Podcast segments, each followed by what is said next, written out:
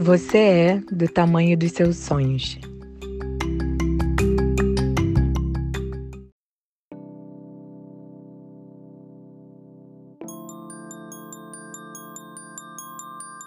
Miga, você não sabe! Pera, pera, tá na hora. Hora do quê, gente? Do Chá das Quatro Podcast.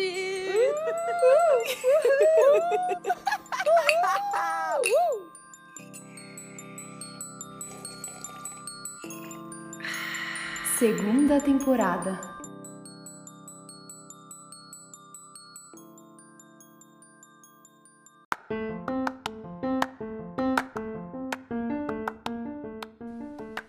Hello, pessoal! Eu sou a Letícia Calvosa, estamos aqui para mais um episódio e eu estou aqui já com as consagradas Bebê Silveira, Olá! Manuela Pereira, Oizinho. Victoria Moliterno Olá! E hoje com a nossa convidada ilustre, Dandara Buquerque. Oiê, meninas! Muito obrigada pelo convite. Tô super feliz de estar aqui no Chá das Quatro. Miga, bem-vinda! Conta um pouquinho pra gente o que, que você faz. Apresente-se astrologicamente, que é uma coisa muito importante pra gente, em especial a gente pra ama. mim.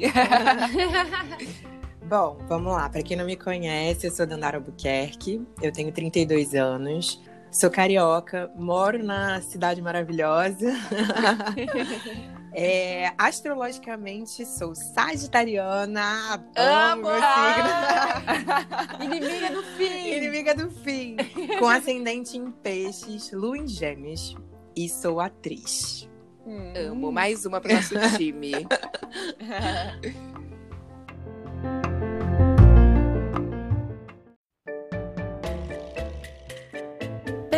Para relaxar.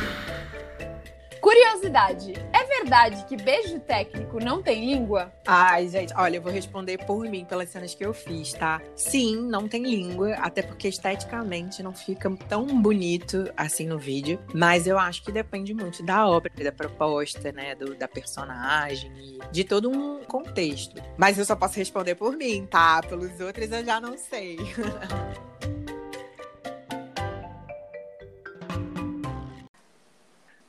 Bom, Danda, você contou pra gente que você é atriz, mas nem sempre foi assim, né? Antes de seguir a carreira artística, você se formou em outra área, teve outra profissão, né? Conte um Sim. pouquinho pra nós. Então, a minha primeira formação foi em direito. Eu era advogada antes de ser atriz. Eu diria advogata, né? Ai, muito ó, bem colocado. Então, gente, olha, isso foi assim, foi uma longa caminhada, viu? Eu entrei no direito e aí me formei em 2012, fiz a prova da ordem da né, OAB em 2013. Aí passei no final de 2013 e peguei minha OAB em 2014. 2015 eu fiz uma pós Miga, você fez até pós na Nossa! área passada. Fiz, fiz. E tudo isso para no final das contas falar, eu não quero isso. Quero Era só mudar ter e quero fazer certeza outra mesmo, né? coisa. Mas. Danda, mas, mas você ouvia, tipo, da sua família, assim? Vai fazer direito? Vai fazer alguma profissão assim? Ou não? Foi natural? Tipo, ah, Não, vou fazer então, direito. Foi, foi muito natural. Eu, na Ah, verdade, tá. quando eu era quando eu era criança, assim, eu sempre Acho que já tinha mesmo a veia artística, porque eu sempre fui aquela criança que fazia apresentação em casa e obrigava a família a assistir, sabe? adoro. Sim, Eu também. sempre fiz aula de dança, teatro. é, eu cheguei a dançar numa, numa companhia de dança de salão, assim, nada muito formal, mas eu tinha um grupo de amigos e a gente fazia aula de dança juntos e a gente se apresentava em vários lugares. Cheguei a fazer figuração, isso tudo antes de fazer direito. E aí, é, na época do vestibular, eu acho que fo- foram uma série de coisas, assim, né? A minha família nunca me induziu a escolher um curso específico. Eu me interessava por direito. E eu acho que junto disso, é, esse, esse grupo de amigos, né, que faziam dança de salão, na época do vestibular, a coisa meio que se desintegrou, assim. Uma amiga minha foi fazer medicina, um amigo meu foi fazer hotelaria. E eu acho que do nosso grupo, uma pessoa só continuou no caminho da dança. E eu acho que isso trouxe pra mim uma coisa que hoje em dia eu vejo que também é uma crença, assim, mas de que eu precisava ter uma profissão estável e que a arte seria um hobby, seria algo que eu faria aos finais de semana, né? Um E clássico. que eu não né? conseguiria, né, é, viver disso, digamos assim. Sim. Então chegou na época do vestibular eu optei por fazer direito. E, sendo muito sincera, eu não me arrependo. Eu acho que me trouxe muito conhecimento. Eu acho que estudar nunca é demais. Eu acho que a gente nunca joga fora as coisas que a gente aprendeu. Até hoje Sim. eu uso é, as coisas que eu aprendi no direito, seja na hora de assinar um contrato como atriz, ou até mesmo para participar de debates e ter um pouco mais de, de conhecimento sobre os assuntos. Então, não, é um, não foi um tempo perdido, digamos assim. Nossa, Foram- amiga, e tá aí uma coisa importante, né? Que é você saber assinar um contrato, né? Com Exatamente. Misericórdia. O que tem de gente que É. tenta passar a perna na gente, assim, nessa profissão, né, artística, porque é isso, uma galera, muita gente da arte não tem muito, não tem muito não, às vezes nenhum conhecimento é, de leis, enfim, essas coisas todas aí do direito, que eu sou bem leiga, não sei nem falar os termos corretos, mas meio que isso, assim, muitas vezes tem que pedir pra alguém, gente, lê esse contrato pra mim, gente, faz isso pra mim. Então, acho que realmente É. é, um, um bom agregador aí pra você. Não, com certeza. E assim, foram, né, ao foram aproximadamente aí nove anos que eu fiquei no direito. Uau! Caceta. Nossa, é bastante E, tempo, né? E a minha transição, ela na verdade foi acontecendo ao longo disso tudo, assim, não teve um momento. Eu, eu considero 2016 o marco, assim, porque 2016 foi quando de fato eu falei, vou estudar artes cênicas. Eu tinha terminado a pós, e aí eu falei, é, realmente, eu não tenho mais o que fazer no direito se eu não quero seguir essa profissão. Em qual área do direito você se especializou? Não sei nem se essa é a palavra, especializou. Mas... É, eu me especializei em trabalho e processo de trabalho. Porque, então, a minha experiência no direito foi mais na parte de estágio, né? Além da parte acadêmica. E eu sempre estagiei nessa área. Então, quando eu fui fazer pós-graduação, eu escolhi essa área também. Mas é isso, a minha transição de 2016 foi um marco porque, de fato, eu comecei uma carreira nova e comecei a me dedicar às artes cênicas de verdade, assim. Eu ingressei na Cal em 2016, daí eu comecei a fazer outros cursos profissionalizantes, enfim. Mas desde de dois, na verdade, no sétimo período da faculdade, eu estava numa aula e eu lembro muito disso, assim.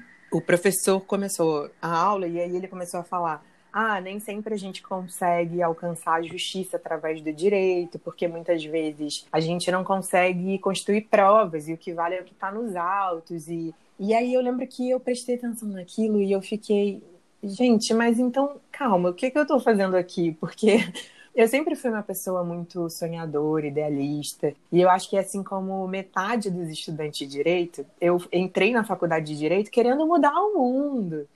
Sabe? Eu achava assim que as leis. Fazer justiça, Exatamente. Lutar onde eu Maravilhosa. acredito. E né, só vou aceitar o- os casos em que eu acreditar muito. E, e aí eu fui me dando, me deparando com a realidade. É, nessa época eu já estava estagiando, e aí também comecei a me deparar com a burocracia, é, com a lentidão do judiciário. E aquilo foi me desmotivando. Eu não quero aqui dizer para os estudantes de direito que não vale a pena, ou não quero, não quero desmotivar ninguém. Eu acho a carreira, a profissão, assim, muito, muito linda e digna. Acho essencial para a constituição da nossa sociedade. Infelizmente, muitas vezes eu acho que o que a gente aprende, né, é deturpado, mas isso acontece em qualquer outra profissão. Pessoas Uhum. mal intencionadas que usam as leis para fins é, ah, Próprio. próprios, pra te- É. para alcançar interesses próprios, né? Uhum. Mas é, a profissão é, como um todo eu acho muito bonita. Eu só entendi em determinado momento que aquilo não estava me fazendo feliz, não estava me trazendo realização profissional e que talvez as minhas, os meus mecanismos de contribuir para a construção de uma sociedade melhor fosse através de uma outra coisa que não direito. E aí, naquele momento, mais ou menos no sétimo período da minha faculdade, eu comecei a pensar o que seria, né? Que profissão seria essa que me faria feliz? E aí, em 2011, eu entrei num curso de teatro, é, ainda muito, assim, não era um curso formador, era, eu entrei meio que para ver qual é. Um curso livre, né? Vamos- É assim que começa. Você vai só ver um Pois negocinho é. e quando vê, tá lá com o DRT na mão Exato, chorando, foi né? exatamente assim que aconteceu. Aí eu fui ver qual é, falei, ah, vou aqui, né? Vai que eu gosto. E aí me apaixonei. E aí o bichinho da arte, a gente brinca, né? Me picou e eu não consegui largar mais. Então, em 2011, eu comecei esse curso de teatro, mas ainda na faculdade de Direito. E eu tinha muito isso, assim, um desejo de, de me formar, até por conta, né, de ter um- uma segurança, é, de ter uma outra formação. A gente sabe que a Sim. nossa profissão é muito incerta. Ô, amiga, a faculdade de Direito são cinco anos? São cinco anos. Eu demorei um pouco mais porque eu deixei, tipo, monografia, essa, essa parte, assim, por um período só para isso. E hoje em dia eu vejo que eu também já estava, assim, me arrastando. É, você tava adiando o fim. Estava né? adiando o fim. Mas aí foi isso. Aí eu entrei, comecei a estudar teatro, me encantei novamente. A gente fala muito hoje em dia sobre resgatar a nossa criança interior. E aí eu, quando eu voltei assim para os palcos, eu alguma coisa se acendeu em mim e eu falei, cara, eu não quero mais parar de fazer isso. Mas eu ainda não tinha, de fato, um- uma decisão de tornar isso a minha profissão. Sabe? Eu, Uhum. fui, eu acho que eu mesma fui precisando de tempo para acreditar que era possível viver Uhum. disso, que ia dar certo. Então, a minha transição, ela foi gradual, porque ela aconteceu em paralelo a, essa- a esse ganho de confiança da minha parte em ser atriz. Sim. E aí eu comecei a trabalhar com publicidade. Assim, eu não conhecia ninguém, eu não, não- na minha família não tem ninguém artista, então foi tudo muito assim, eu fui descobrindo as coisas. E aí comecei a trabalhar com publicidade, comecei a fazer outros cursos livres, e aí eu acho que a coisa foi caminhando até que em 2014 eu fiz uma participação numa novela da Globo. E isso foi, foi bem legal, porque foi eu já estava nessa crise do não quero mais o direito, e aí essa crise já estava bem acentuada. Rolou também um, um retorno de Saturno ali, que deu uma bagunçada, sabe? Ô, Só amiga. quem viveu sabe. Total. E eu fiquei pensando, né? Você falou sobre as profi- sobre o direito, sobre você entender que aquele não era o seu mecanismo de ação no mundo. E acho que isso eu nunca tinha pensado nisso para profissão. Em geral, eu penso nisso para pessoas, porque eu sempre falo, ah, ninguém é perfeito, mas eu gosto tanto dessa pessoa que as coisas que não são tão legais nela valem a pena pelo todo. E acho que a profissão é a mesma coisa, né? Eu nunca tinha pensado dessa forma, mas é, a arte também não é perfeita, né? Os mecanismos da arte também não vão ser 100% todo momento, mas o todo compensa as partes ruins pra mim dentro, né, dessa profissão. E achei legal você falar isso, pontuar isso na profissão do direito, né? Porque é isso, não é que a profissão é menor ou pior ou é melhor em um ou outro aspecto. É só que no todo vale a pena pra você. E eu achei isso super bonito, né, da gente pensar. Sim. Completando isso que a, que a Lê falou, eu queria só ressaltar assim, uma coisa que você falou que eu achei muito bonita. Porque às vezes a gente pensa, ah, direito e artes cênicas, uma coisa não tem nada a ver com a outra. E você puxou um. fez uma ponte que eu achei maravilhosa, que é as duas profissões, você tem uma forma, assim, são ferramentas para você mudar o mundo de alguma maneira, sabe? Sim. E fiquei pensando nisso. As pessoas que não trabalham com coisas que mu- mudam o mundo, que me perdoem, mas eu acho que uma profissão gratificante é uma profissão que justamente você tenha ferramentas para mudar as coisas. Tem muitas, médicos, professores, enfim, infinitas, né? que bonito. diretamente ao outro, né? O que você fala, o que você faz, o jeito que você vê as coisas, a sua interpretação, né, daquele fato, do que tá acontecendo, de um texto, ele muda a vida, não só de quem tá vendo, mas a sua também, né? Eu sinto um pouco isso, que quando a gente vai entrar na arte, a gente luta contra, né? A gente não quer aceitar, mas quando a gente entra de fato é, e começa a trabalhar com isso, a gente vê como ela muda e o discurso ele vem com força e ele muda a real, né? Faz diferença, é, ainda mais quando ele é um trabalho mais social, que você vai a periferias ou trabalha com pessoas de vulnerabilidade, a gente entende a real necessidade da arte, né? E eu acho que o direito ele tem isso também. Quando você trabalha com pessoas em situação de vulnerabilidade, não só com processos grandes, acho que você vê sua, sua real função, né, no mundo. É, e eu acho também que, primeiro que eu acho assim, o bonito da arte é que a gente se transforma junto. À medida em que você está ali se doando, usando o seu corpo como ferramenta, como instrumento, sua voz, para dar vida a uma personagem, você transforma o outro, mas aquilo também toca você, né? Passa por você. Então eu acho, acho isso muito poderoso, né? Sim. É, eu continuo sendo essa pessoa idealista e acho realmente que a arte é uma ferramenta muito poderosa de transformação, inclusive pelo alcance que o nosso trabalho pode ter. Na verdade, eu acho que, que todas as profissões elas mudam o mundo, ainda que seja o mundo de alguém.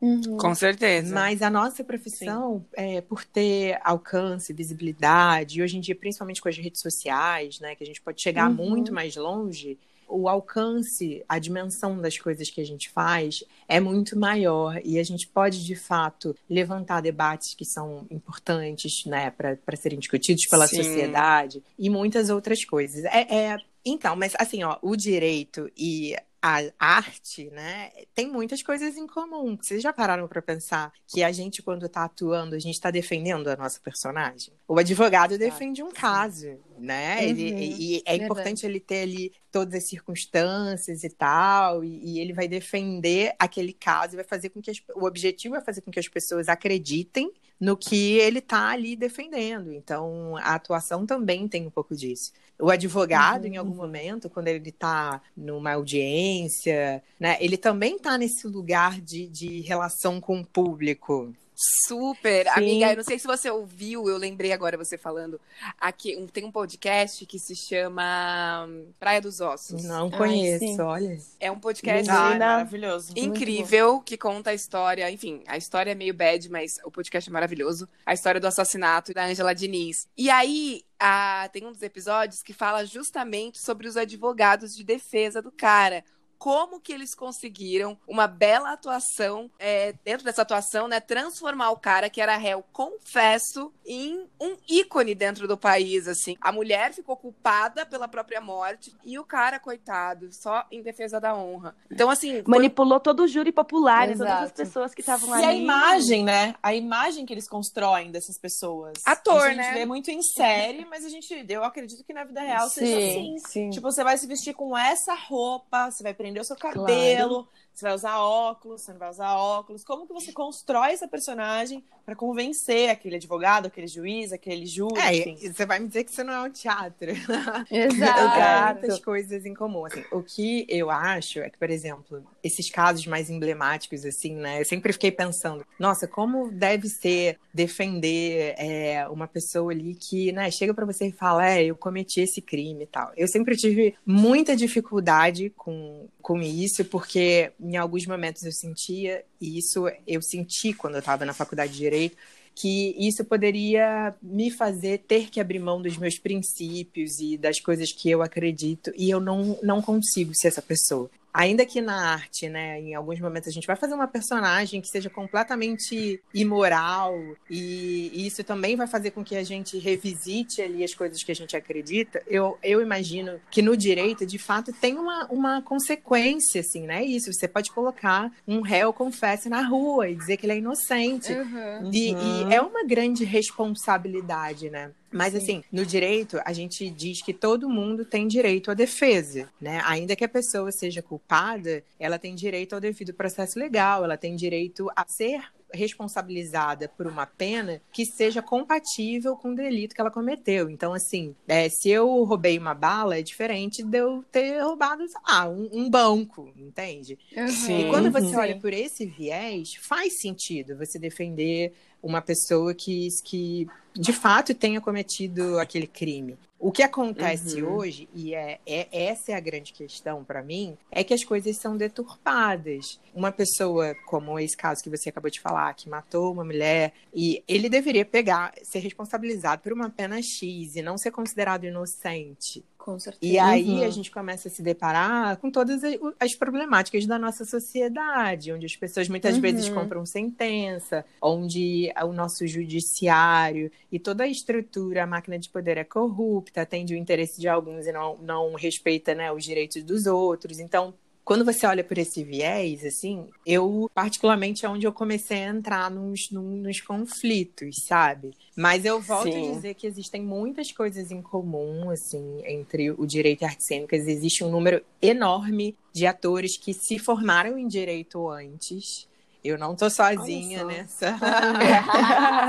Sim. Carrega toda É, uma região aí exatamente. com você. E é isso, assim, eu acho que pontos positivos e negativos a gente vai ter em qualquer profissão, né? Com certeza. E como você falou também, são pessoas de verdade, né? No fim, a gente, quando atua, a gente tá fazendo uma ficção. Então não é uma Sim. pessoa de verdade. Uhum. Tipo, é de verdade naquela, naquele contexto ficcional, mas não é verdadeiro. Você vai sair depois na rua e você não vai ser aquela pessoa, né? Sim. Então acho que isso também, né, que tem. E eu acho tem... que o nosso trabalho, na verdade, ele quanto mais é, né, se, quando você está atuando e tal, quanto mais você fizer isso com verdade, com dignidade, isso vai provocar o debate no outro, a reflexão no Uhum. outro. Né? Exato. E, e muitas vezes é dessa reflexão e desse debate que as transformações acontecem. Então, de fato, você não está ali comprometendo a vida de ninguém como no direito, né? Onde você, de fato, coloca uma pessoa na rua ou não. Né, de declara que ela é inocente, que o outro é culpado.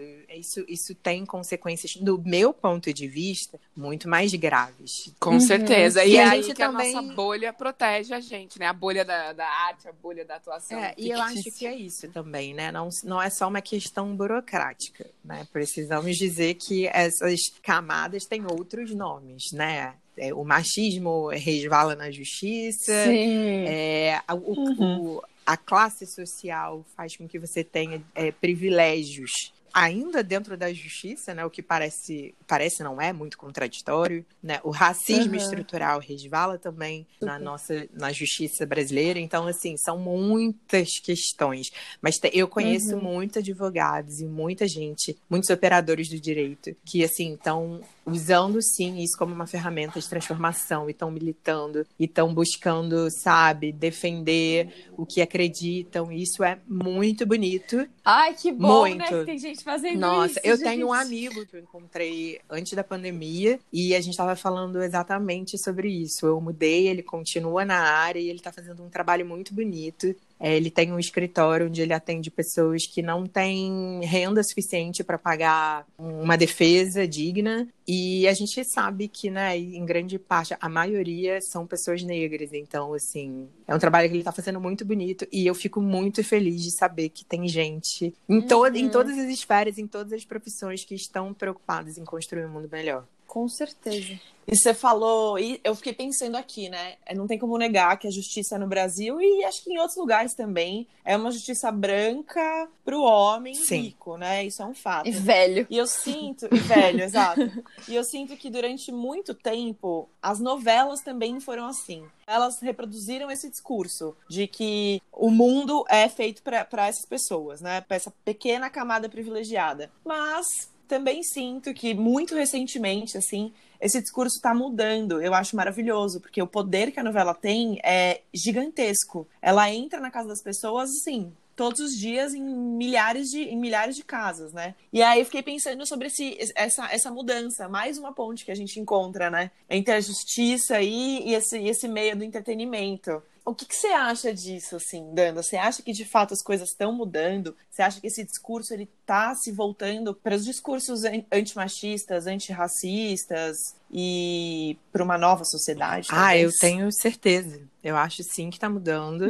É, eu acho que essa mudança também é fruto de uma luta social. Né? É, a arte, de alguma forma, espelha a nossa sociedade, expõe todas essas questões. E eu acho que cada vez mais a gente quer se reconhecer ali. Então, é importante, sim, que essas questões sejam levadas para a dramaturgia, e aí de uma forma geral, seja peça de teatro, cinema, é, TV, a gente sabe que a TV ainda é um meio que tem um grande alcance, né? A- a- as novelas elas chegam a, aos uns cantinhos do Brasil que não são nossa bolha sudeste e, e a gente sabe a amiga. responsabilidade que isso tem. Então, eu acho sim que está mudando, mas acho que é um caminho. A gente ainda está longe de estar no lugar, de chegar nesse lugar onde as coisas vão ser minimamente resolvidas. Eu nem sei se um- algum dia a gente vai resolver, mas eu acho que o debate é o fundamental, sabe? E principalmente acho que apresentar outras possibilidades, assim. Se a sociedade que a gente tem não é a sociedade que a gente gostaria, como seria a sociedade que a gente gostaria? Então, eu acho que a arte é realmente um caminho para que isso seja discutido e para que isso seja minimamente projetado. E sem dizer que a arte também é um, um- um instrumento de denúncia, Uhum. o que Total. também é importante, porque para a gente construir uma sociedade melhor, a gente não pode empurrar as coisas para debaixo do tapete. Então, às Uhum. vezes, eu acho que nós temos a sensação de que as coisas estão piorando, né, pelo número de de coisas que a gente vê no jornal. Mas eu Uhum. acho que, na verdade, essas coisas só estão vindo à tona. Elas É, sempre sim, existiram e agora a gente está falando sobre elas. E é importante a gente falar. Para relaxar. Tietando, já trabalhou com alguém que sempre admirou? Já. Espelho da Vida eu contracenei com a Irene Ravache, a Aline Moraes, como já falei aqui. E em Bom Sucesso eu gravei com a Fabiola Nascimento, que eu admiro muito, assim, acho uma grande atriz. E também tive a oportunidade de fazer uma ceninha com a Grazi, com a Marina Rui Barbosa. E, gente, Antônio Fagundes. Eu vivi esse momento. E assim, é muito louco que eu, eu tava pensando, né? Eu acho que tem duas coisas. A primeira é a novela, ela e acho que qualquer qualquer coisa que é mainstream, né, que é pop nesse sentido, que toca no rádio, os sertanejos, o pagode, eles são um reflexo, acho que aí não dá pra saber quem veio antes, o ovo ou a galinha, né? Mas eles são um reflexo da sociedade e um influencia diretamente no outro, sociedade e a obra, né? Eles se ficam se influenciando o tempo todo. Mas eu acho também que as transformações, por exemplo, na novela, que é o que você estava falando, né, Dandara, ela tem essa coisa é, de. Você consegue devagarzinho, né? Então, por exemplo, agora tá repassando a novela que tem um homem trans. Isso é uma puta mudança. Ou já teve aquela outra novela que teve beijo gay. Ou é uma outra novela que trata de coisas, questões raciais. Ou até Amor de Mãe, que fala de, enfim, milhares de outros temas que são super importantes. Eles são no formato novela, então é de um jeito mais didático, um jeito diferente, assim, né? Que não é mais o mais militante possível, mas eu acho que eles são passos importantíssimos, né? Porque é isso, a transformação vai se dando. Acho que é como você falou, tem muita coisa ainda para percorrer, mas já é uma grande coisa. E aí até, até queria saber, assim, e como é, né, esses bastidores? Como é fazer uma novela? O, o quanto você, como atriz, tem o poder de criar lá dentro? Como que é isso? Conta mais. É uma loucura, é uma loucura trabalhar numa obra aberta. Porque além dessas questões todas que você acabou de falar, numa obra aberta tudo pode acontecer e tudo pode mudar. E ao mesmo tempo que isso é incrível, porque isso te coloca em contato também com a realidade, os autores, é, óbvio que depende da temática da novela, enfim, mas os autores eles tentam muito é, aproveitar aquilo que está acontecendo, os momentos que estão acontecendo muitas vezes na sociedade, e eles tentam trazer isso para a obra. E eles também, né, tem, tem toda uma, uma relação do público que, que eles estão muito atentos. Então, ao mesmo tempo que é uma loucura, é uma delícia. Porque quando você está numa obra aberta, é isso, você. Isso, óbvio, antes da pandemia, né? Mas você está andando nas ruas e você tem a resposta do público sobre o seu trabalho. Né? Eu lembro que quando eu fiz Espelho da Vida, que foi a minha primeira novela, é, e a minha personagem começou muito pequenininha, e ao longo da trama ela foi crescendo, crescendo, até que chegou um momento onde eu era aliada da, da antagonista, que era a Aline Moraes.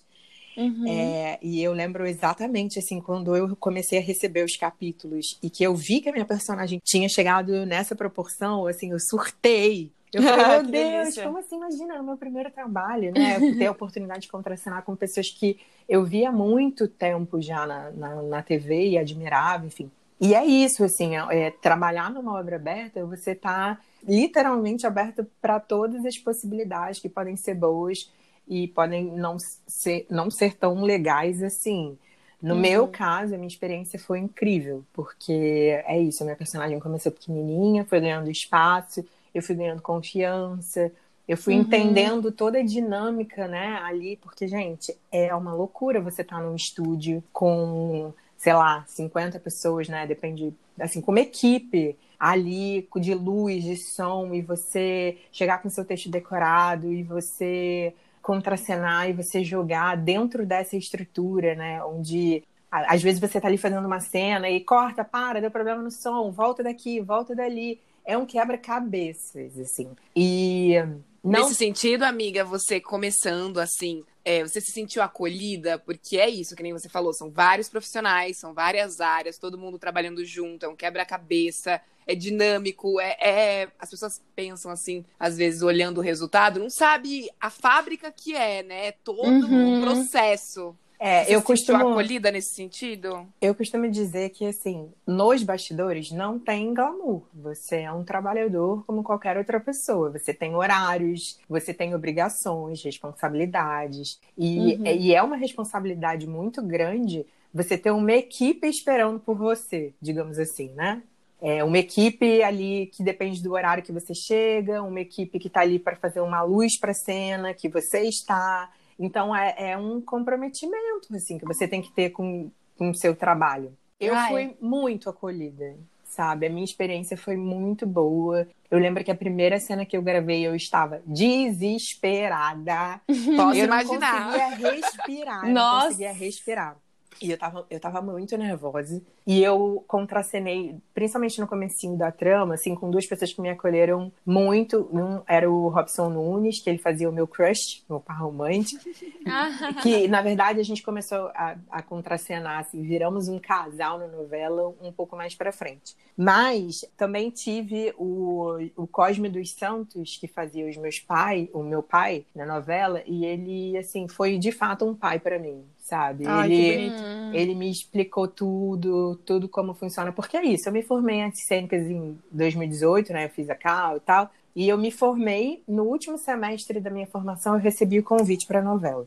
E aí eu saí da Cal direto num trabalho, o que foi ótimo. Mas eu também vi que muitas coisas você não aprende na escola, você aprende na Uhum. prática. E eu cheguei Uhum. ali sem conhecer ninguém. E, e foi muito bom ter sido acolhida e ter tido pessoas que me explicaram, assim, os bastidores, me explicaram. Às vezes, assim, eu tinha dúvidas do tipo, com quem que eu falo para tirar essa dúvida? Eram Sim. dúvidas simples, assim. Não sabe nem por onde começar, né? Exatamente. E eu tive, sim, pessoas que me acolheram bastante, que tiveram muita paciência, Uhum. sabe? E eu acho que até é, a minha personagem ter crescido ao longo da trama foi resultado é, desse acolhimento que me fez ir me sentindo à vontade é, à medida em que os capítulos foram, foram chegando. E é muita gente que tá envolvida, né? Eu acho que. Bom, nunca fiz novela, né? Mas eu fiz publicidade e eu acho que a generosidade que se precisa ter e de um respeito mesmo, independente da hierarquia dessas relações, né? independente de quem são, desde o faxineiro até o diretor que dá a palavra final. Eu acho que é uma- as pessoas elas têm que criar uma rede mesmo e, Uhum. e um trabalho quase que horizontal. É isso, todo mundo é importante, é uma engrenagem, sabe? Uhum, Nós, atores, somos as pessoas que colocamos né, no, no produto final, a nossa cara tá lá. Mas É. tem o maquiador, tem o figurinista, tem o- o- as pessoas do som, da luz. É de fato uma equipe, assim, e não se faz sozinho. Eu acho que a gente tem muito essa ideia no teatro, que é uma arte coletiva. Mas a TV também não deixa de ser, com as suas peculiaridades, mas não deixa de ser. Você precisa do time jogando a seu favor. Eu lembro que, por exemplo, eu, na minha primeira novela, eu tinha tido um pouco de experiência com vídeo, né? Porque eu fiz publicidade, enfim. Mas a TV é completamente diferente. E aí, na minha primeira novela, eu não sabia me posicionar direito para a câmera. Uhum. E eu cheguei para a equipe e falei: olha, eu não sei, me ajuda, me explica. Pode SOS. Trabalhar com a honestidade. Assim, né? pode, É. pode me dar toque. Assim, eu não sei ainda me posicionar tão bem para a luz. Então, assim, olha, pode me dizer quando eu estiver fora de foco, pode me dizer como eu ganho a câmera, porque a TV também tem isso, né? Você tem que saber jogar. O teatro, Uhum. o teatro as pessoas estão te vendo ali ao vivo e estão te vendo por todos os ângulos. Na TV, não. Na TV não São adianta. outras maior questões, aliada, né? né? São outras São, questões. são, são outras questões, assim. É um outro veículo e você tem que se adaptar e saber contar a história da melhor maneira para cada veículo. Eu acho que não tem uma arte mais ou menos importante. Acho que é, simplesmente são veículos que te propõem desafios diferentes. Por exemplo, no teatro você tá ali, a Vera, na intensidade do momento, né? E isso é muito potente. Na TV, você trabalha muito com a repetição. E aí, como, como não perder potência quando você faz a mesma cena 50 vezes? É como manter a emoção, né? manter, Como como manter vivo, como fazer da melhor maneira possível, sabe?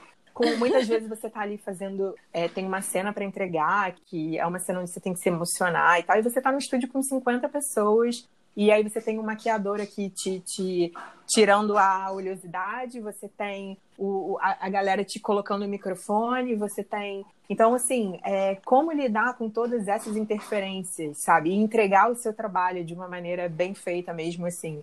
É por isso que a Uhum. equipe jogando contigo é essencial, assim. Porque comigo é, eu consegui, de fato, construir esse lugar, porque eu acho que isso é conquistado. Depende muito da maneira como você trata as pessoas, depende muito da maneira como você, como você se coloca. É, comigo, eu consegui construir essa relação, não só com os atores que eu contracenava, mas com a equipe. E eu tinha esse time todo jogando comigo. Então a galera respeitava muito, assim, ó. Tinha momentos que eu tinha lá, que tava me concentrando, que eu ia fazer uma cena de briga, uma cena onde eu tinha que estar super aquecida. E, e eu via as pessoas fazendo assim, ó, "Tch, não vai lá agora, porque ela tá, sabe, ela precisa desse momento. E, Ah, e isso, é- isso foi muito bonito, assim. Eu acho que no meu, meu primeiro trabalho teve um resultado bacana por conta de todo esse contexto, sabe? Não foi só porque eu me dediquei, e eu me dediquei muito, porque eu sabia que era a oportunidade, mas porque nos bastidores eu também consegui ter uma vivência muito legal, uma experiência muito bacana. Ô, miga, agora a parte da fofoca. Ai, meu Tem Deus. gente ruim também, não tem não? Ai, meu Deus! Nem tudo são flores. Ai, gente! Letícia querendo que Dandara se comprometa. Gente, é. Ai, gravado. meu Deus, calma, não posso produzir provas contra mim. Aquela advogada. Advogada aí. A advogada vive, gente, não adianta. Olha, não. Tá, e uma outra fofoca, uma outra fofoca. A Aline Moraes é uma Gente, gata ela é uma deusa, é surreal, Nossa. é surreal. Ela é o que a gente vê na TV. É impressionante como ela chega, assim, com uma blusa básica, uma rasteirinha, e você, você olha e você fala, Brilhando. mulher tá pronta pra gravar, não precisa fazer nada. E ela, ela foi uma pessoa que me ajudou muito, gente. Porque é isso, quando eu comecei a contracenar com ela, eu de fato ficava muito nervosa. E a minha personagem, em determinado momento da trama, ela era a antagonista, né? E eu passei a ser aliada a ela. E, foi bacana, porque a história da minha personagem também trazia algo que existia em mim, que a minha personagem admirava muito a Isabel, né? Que no caso era a personagem da Aline Moraes. E eu também admirava. Então tinha. Acabou que o meu nervosismo me ajuda. me- Assim, tinha a ver com a proposta da Uhum. cena. Ai, que bom. Mas assim, ela me ajudou muito. Ela, muitas vezes, ela me dava um toque assim de, ó, a câmera tá aqui, a luz tá pra cá, sabe? Ela, ela me ajudou a entender o jogo, porque é isso, ela é uma, uma mulher super experiente, uma profissional super competente, e eu achei ela muito generosa de ter compartilhado as coisas que, que os ensinamentos dela comigo, assim. Porque ela já esteve É. no seu lugar também, né? Isso que eu acho bonito, quando o ator mesmo, depois de ter adquirido muita experiência, já ter percorrido um grande caminho, ele lembra que, pô, um Sim. dia fui eu. Chegou um momento, né, que a nossa, as nossas personagens eram amigas, muito amigas, amigas e depois viraram rivais. E aí, Amigas Ai, e amo! Gosto Quem tem Gente. tudo. eu gravei uma cena Tudo. que eu puxava o cabelo da Aline Moraes. E a gente xingava. Ai, que delícia gravar cena de briga, hein? Olha, e eu fiquei assim, gente, como eu, Dandara, né? Como é que eu vou fazer isso? Como é que eu vou Puxar puxar o o cabelo dessa pessoa? Foi uma das cenas Esse cabelo tão lindo. Foi uma das cenas, assim, que, que foi, foi um marco também na, na, na trajetória da minha personagem. E eu também fiquei assim, cara, como fazer? E ela, mais uma vez, foi super generosa e o resultado foi incrível, assim. É uma Ai, das que cenas que eu mais gosto da novela. Foi uma das cenas que mais me projetou. Porque, né, é, ela era a vilã da novela. E, e a minha personagem, ela passou por toda uma curva de, de. Ela era boazinha, passou a ser aliada da vilã, depois se tornou a rival da vilã. No final das contas, ela se deu conta das besteiras que ela fez.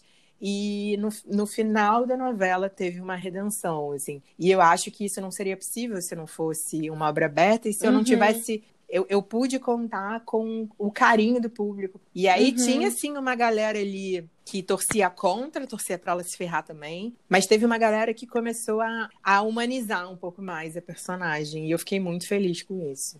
Danda, você falou, né, de puxar o cabelo da Aline Moraes.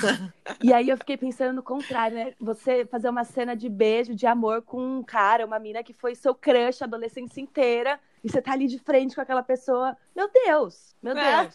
É, Imagina, muito bom. se beijar seu crush de adolescência, o famoso ali, que você via na capa da Capricho, misericórdia. Pois é. Eu, assim, Deus eu é contracenei muito com o Robson. Ele também foi muito querido comigo. Eu também nunca tinha dado um beijo técnico. Nunca tinha feito cenas assim na TV. Era uma novela das seis, então é, as cenas eram mais suaves, né? Uhum. Mas, assim, é... Dá um nervosinho. Foi muito bacana essa Que experiência. demais, que demais. E amiga, atualmente você participou já de quantas novelas? Quantos, quantos trabalhos na TV? Então, gente, Espelho da Vida, eu comecei, recebi o convite em 2018. Aí, em 2019, eu fiz uma série, uma participação numa série chamada Dependentes. É, em 2019, tem uma outra história boa.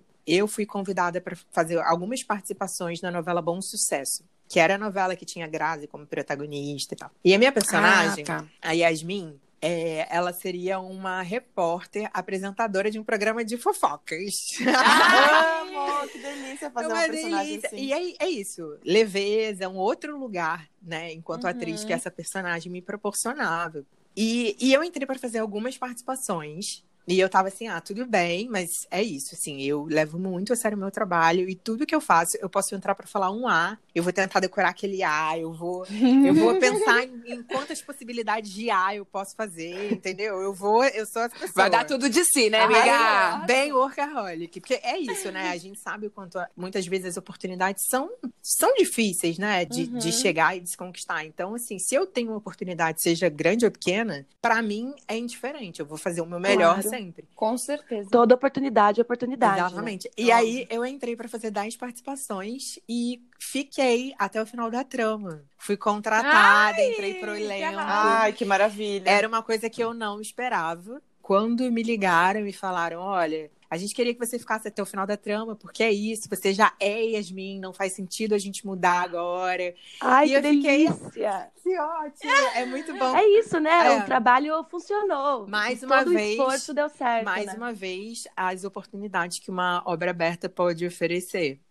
Agora É, sim, é né? verdade. Nunca aconteceu comigo, mas também dizem que quando não gosta do seu trabalho, seu personagem pode morrer, É. pode, É, pode né? viajar e nunca mais voltar. Dá um jeito de fazer, fazer comida ali. É, é o Abduzido. É o que eu disse, pode ser algo bom ou não, Ou né? ruim, ou pode é. não ser tão legal assim. E aí, gente, eu ia fazer um trabalho em 2020, né? Eu estava já me preparando, já estava estudando a personagem, ia ser um trabalho também na TV. E aí, na semana que a gente ia começar a gravar, aconteceu Ah, o quê? Ai, amiga. Pandemia. Lágrimas, lágrimas. Nossa, lágrimas de Ai, pega o pau. momento, você visualiza a pessoa. Gente, foi bem assim pra mim. Eu já tava. Já tinha tido preparação, já tinha prova de figurino. A gente, de fato, ia começar a gravar. E aí, na semana em que a gente ia começar o projeto, suspendeu tudo, paralisou tudo. Num Hum. primeiro momento, a gente não sabia se isso seria temporário, né? Porque ninguém tinha noção da, da dimensão que o Covid ia A tomar. priori era só dois meses. Duas Exatamente. semanas, três semanas, aí Ah. foi crescendo. E aí a gente ficou nessa expectativa, vai rolar, não vai rolar, vai rolar, não vai rolar. Resumindo, não rolou. Mas assim, né, é isso. Vai Acho rolar que- quando tiver que ser. Joga pro universo, É né? isso. Sim. Mas, E, amiga, só uma coisa, eu consegui gravar o meu primeiro filme em 2020. Uau! O que foi uma loucura, porque a gente gravou um longa em 11 dias por causa da pandemia.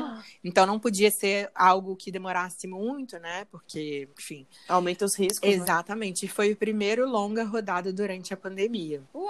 E que eu tô aí na, na expectativa pra E estreia. quando a gente vai ver. Então, eu ainda não sei, porque eles estão estão vendo toda Tão em essa questão já. de lançamento, né? Do, do- de como lançar, se vai ser streaming, por conta dessa questão Ah, da é, né? pandemia também. Então, eles estão decidindo qual vai ser o melhor momento, mas eu tô ansiosíssima. Ai! Porque foi um, um dos trabalhos que mais me desafiou enquanto atriz. Esse foi um trabalho onde eu tive que me entregar muito, porque o filme fala sobre questões muito profundas, assim, sabe?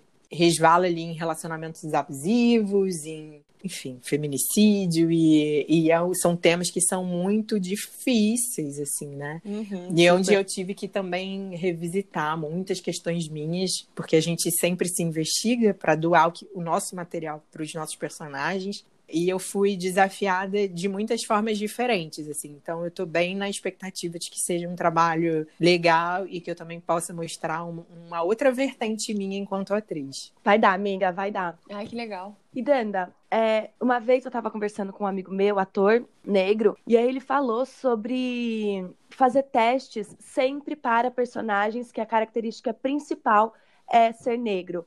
Então é o amigo negro, o funcionário negro, e nunca era papel para um empresário, para um advogado, para uma pessoa comum que não precisa carregar isso sempre. Claro que aparece na trajetória da personagem, né? Porque acho que é um, um fato, mas que não gira em torno disso. Como você vê esses papéis, não sei se você já, já trabalhou também com personagens que não fazia tanta diferença a cor da pele. Como é isso para você? É, então, eu acho que ainda hoje, muitas vezes, os personagens são escritos para pessoas negras. E Sim. isso é uma questão, porque quando um personagem é escrito por um, um ator branco, isso não vem especificado.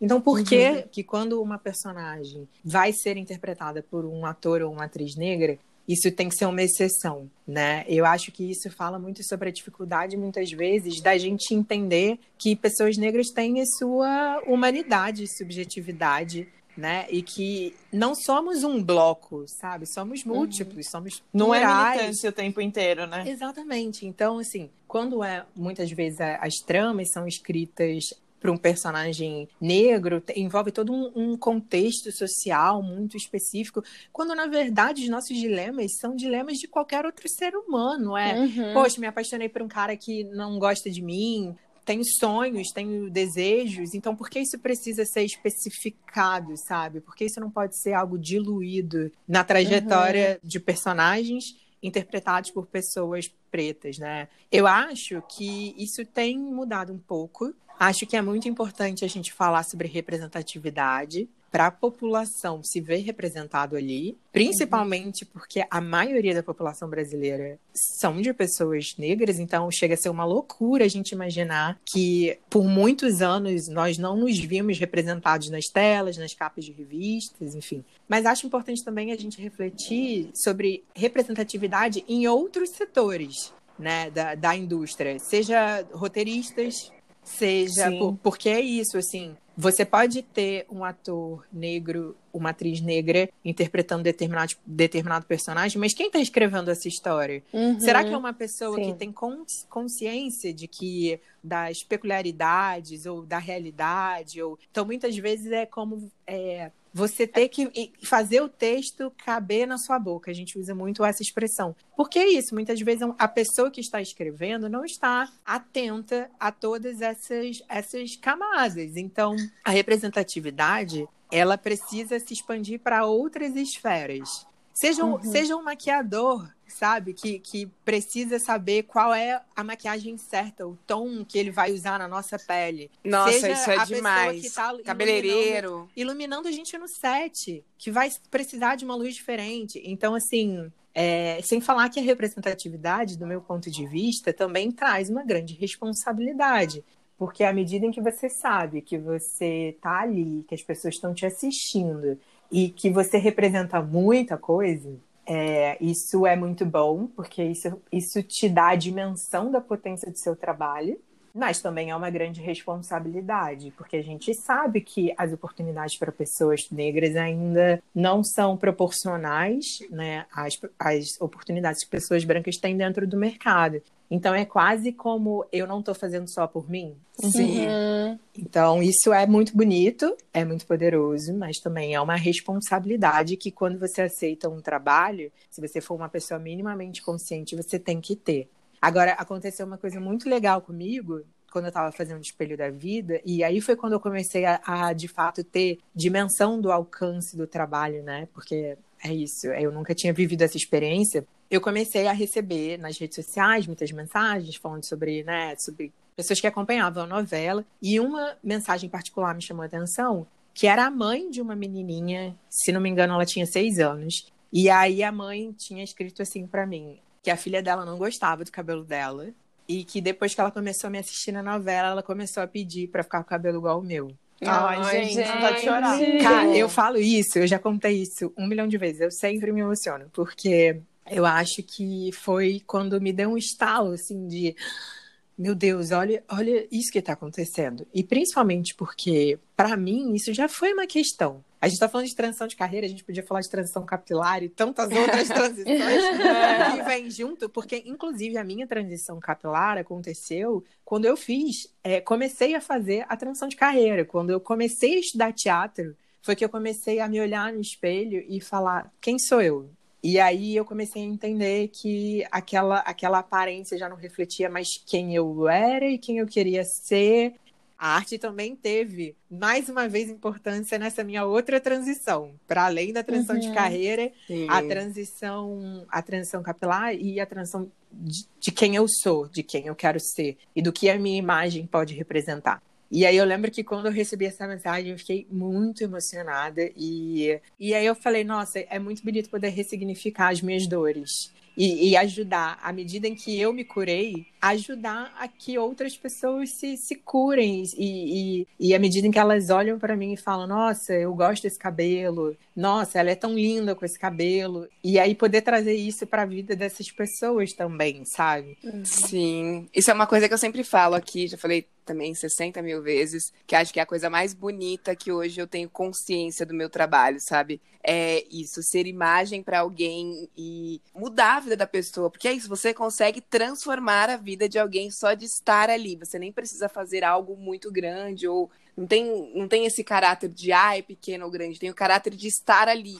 E isso basta, assim, né? A existência É. por si só é transformadora, né? É, no meu caso, eu trabalho muito com criança, então eu vejo muito isso que você falou da mensagem. E muitas vezes, ao vivo, assim, né? Como eu trabalho mais com teatro, a criança chega e ela fala pra você. Você vê no olhinho dela o encantamento pelo cabelo, o encantamento pelo, pelo seu rosto. Algumas pegam na minha mão, seguram minha mão, botam a mãozinha no meu rosto, assim. E aí você sente aquilo muito forte. Então é realmente gratificante ter esse retorno, né? E acho que é o que torna pra mim hoje a minha função na Terra a coisa mais linda do mundo dentro da minha vida, assim, nesse quesito Sim. trabalho e transformação e representatividade. É, e eu acho que é o que eu disse lá atrás. O mais bonito disso é que não fica só num lugar de discurso, né? A gente precisou viver essa transformação. E isso é, é o que eu acho que é mais bonito na arte, de uma forma geral. Então, assim, eu acho que ainda existem muitos personagens e muitas histórias que muitas vezes colocam, né,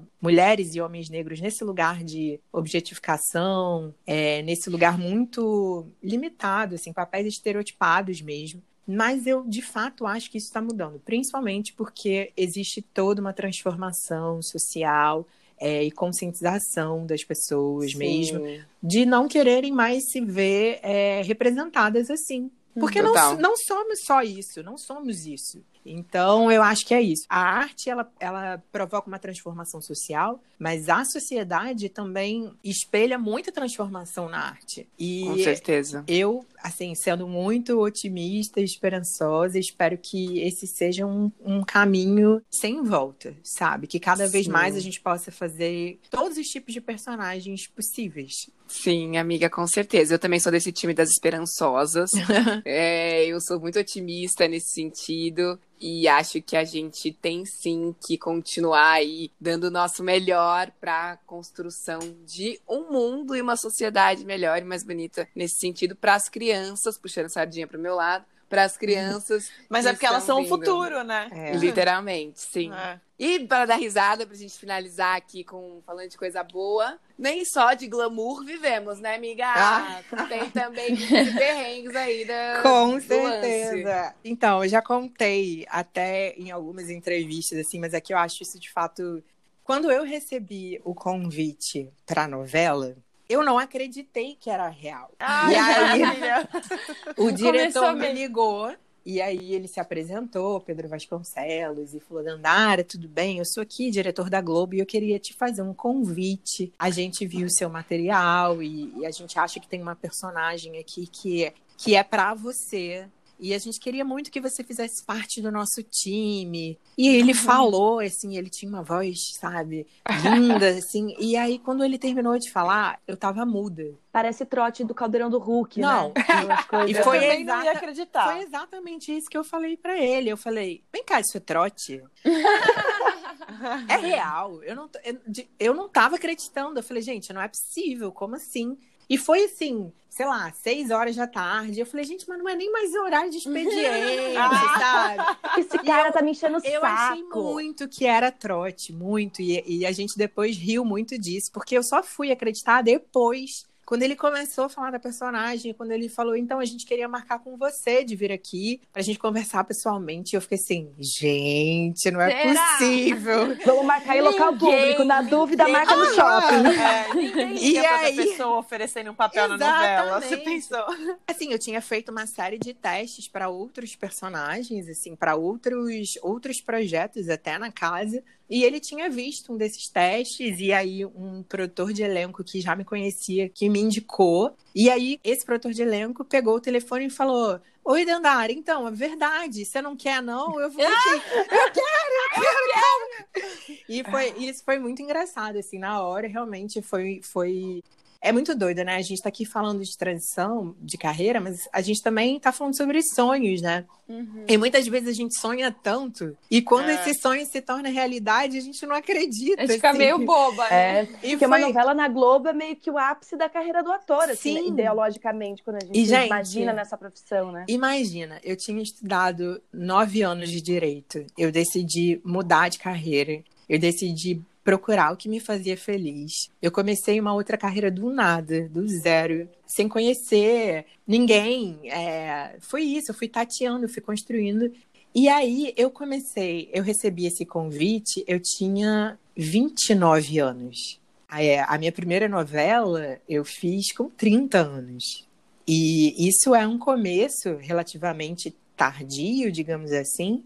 É, e naquele momento, esse convite me veio quase que como uma confirmação mesmo, de tipo, olha, valeu a pena, sabe? Você vai poder mostrar o seu trabalho, você vai poder fazer o que você ama, você tá tendo uma oportunidade, abrace isso com tudo, valeu a pena você lutar pelos seus sonhos, sabe? Uhum. E sabendo que, assim, que foi o primeiro trabalho, sabendo de toda a instabilidade da nossa profissão. Gente, não muda nada. Eu continuo ansiosa, esperando a, a próxima oportunidade, sabe? Não é um lugar que você conquista, assim, de, ai, agora eu tô tranquila, tô segura. Não, não é. Eu continuo com os mesmos conflitos de todos os artistas, morando, né, vivendo num país que não valoriza a arte, mas eu acho que é isso. Quando a gente faz o que a gente ama, quando a gente tem sonho, tem propósito, é, a gente tem sim os nossos momentos ali mais complicados, em que a gente questiona tudo,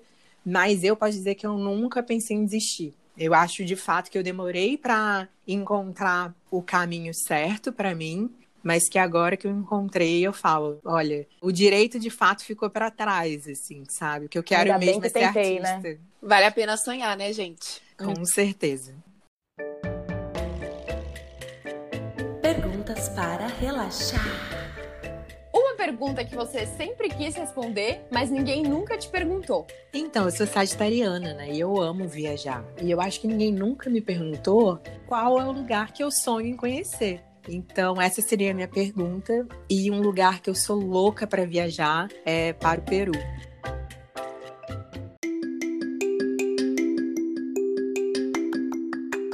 E agora a gente vai para aquele momento delicioso dos biscoitinhos.